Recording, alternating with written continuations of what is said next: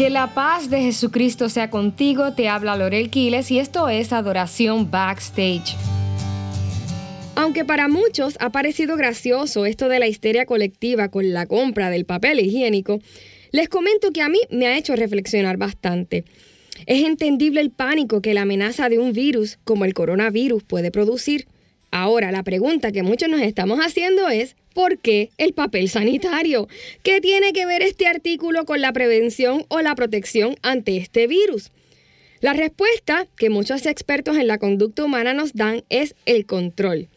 De alguna manera, adquirir papel higiénico hace sentir a muchas personas seguras. No tiene que ver con las propiedades del papel, sino con el sentido de control. Algunos quizás pensarán, pues yo jamás me vería como esa gente, por favor, qué ridículos. Pero lo cierto es que cada uno de nosotros lucha o ha luchado con el control y esa lucha puede llevarnos al punto ridículo de herir a seres amados, tomar decisiones alocadas que nos, lleven a grandes pérdidas y hasta cometer grandes locuras. Eh, recientemente nos mudamos a nuestra nueva casa y una de las cosas que mi esposo y yo decidimos hacer fue pintar la casa de un color sobrio y quizás otro que acentuara un poquito, pero nada de pintar cada cuarto de diferentes colores. Nuestras hijas al principio pusieron resistencia. Una quería pintar eh, una pared de lila y otra azul. Imagínense, no, no y no. El punto es que me dijeron que si no podían pintar su cuarto del color, color que ellas querían, que por favor las dejase decorar el cuarto según su gusto. Y yo accedí. Sin embargo, cuando veo cómo cada una de ellas estaba decorando su cuarto, tuve que intervenir. Mónica estaba poniendo luces por todos lados, fotos, pósters regados, así que ya se imaginan. Yo ya tenía algo en mente, por lo que entré al cuarto y comencé a interrumpir su obra de arte. Mónica, no, esa mesa no va ahí. Mónica, ese póster no me gusta, está virado. Mónica, ¿por qué tantas luces? Mejor pongamos un espejo, un cuadro. Mónica. Ella desesperada me mira y me dice, mamá, yo tengo unos gustos. Eh, no necesito tener los tuyos. Y en ese momento sentí un fuerte freno dentro de mí y yo no dudo que fuese el Espíritu Santo que me dijese, Lorel, necesitas soltar el control. Ella es una persona, no es un objeto. Ella no está haciendo nada malo porque lo está haciendo diferente a ti.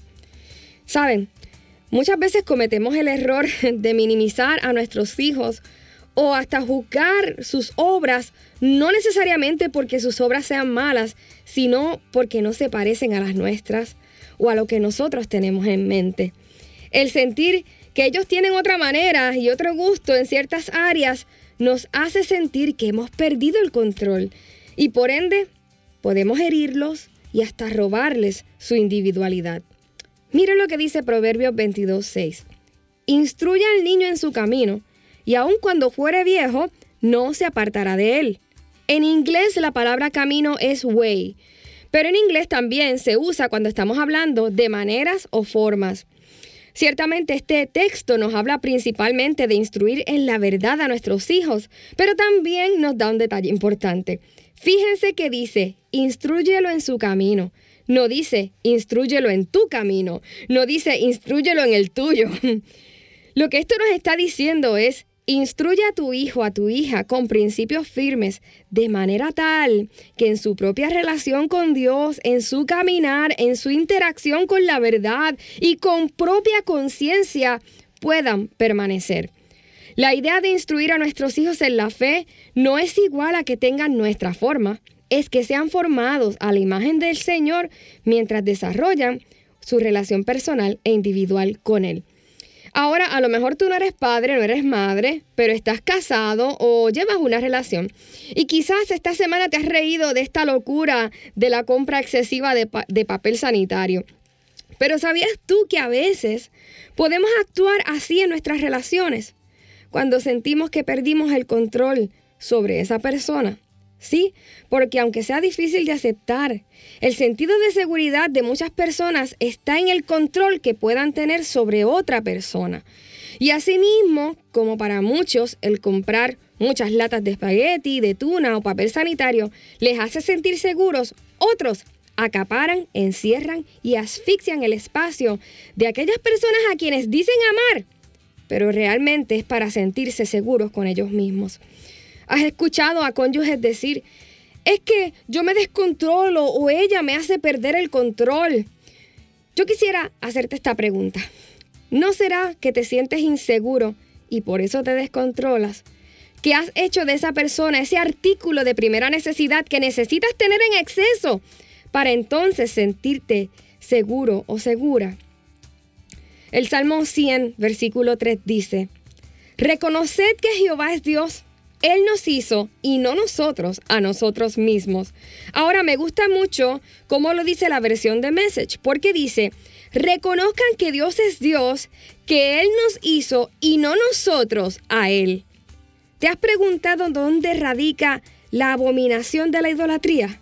No es en el ídolo, sino en que haciendo el ídolo, nosotros tenemos el control y es eso lo que nos da un sentido de seguridad.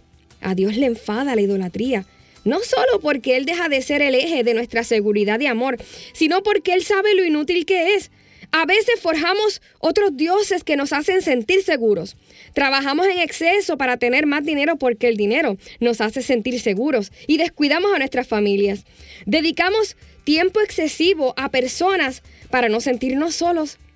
Eh, y descuidamos nuestros estudios haciendo eso. Servimos inclusive excesivamente en el ministerio porque sin eso sentiríamos que estamos muertos o más bien Dios estaría muerto para nosotros. Calculamos los minutos y los segundos en que nuestro esposo, nuestra esposa se tardó en la panadería.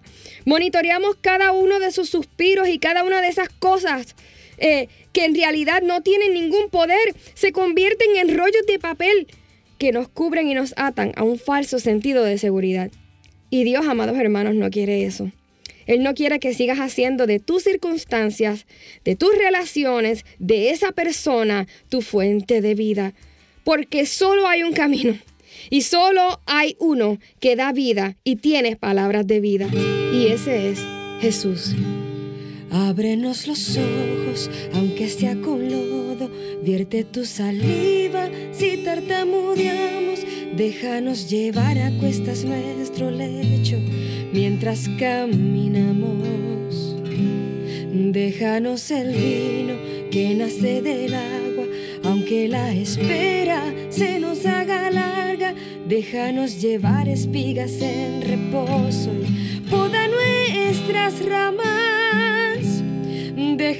saber que sigues en la casa, aunque sea de noche y aunque haga frío. Haznos más conscientes de quién es el dueño y a quién seguimos. Déjanos saber que sigues en la barca, aunque haya tormenta y aunque estés dormido, porque ciertamente sin ti naufragamos, Llévanos al monte bajo el sol candente para dar aliento al necesitado. Selecciona tú los panes y los peces para que comamos. Guíanos al huerto en tu hora fría. Ven a nuestro encuentro. Si ves que dormimos, no nos dejes ir a nuestra conveniencia.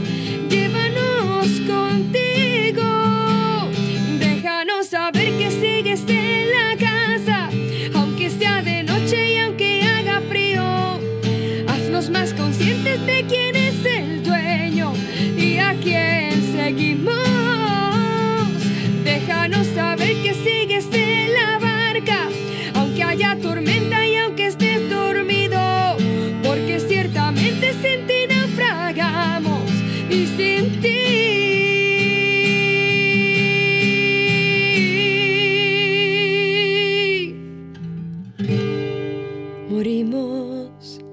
ha hablado Lorel Quiles y yo te espero a la próxima edición de Adoración Backstage.